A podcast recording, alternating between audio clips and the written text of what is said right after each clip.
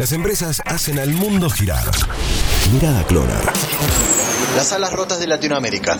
Se conocieron fuertes datos de la industria aerocomercial que dan cuenta que no solo Argentina dejó de volar en pandemia. En el mes de agosto se decretó que volaron por toda Latinoamérica un 95% menos de pasajeros que en el mes anterior. Esto da cuenta de que nuestro país no es el único con su industria prácticamente paralizada. Argentina, de hecho, se oficializó que no se podrá volar por lo menos hasta el próximo 20 de septiembre y con fuertes chances de que se prolongue esa fecha nuevamente.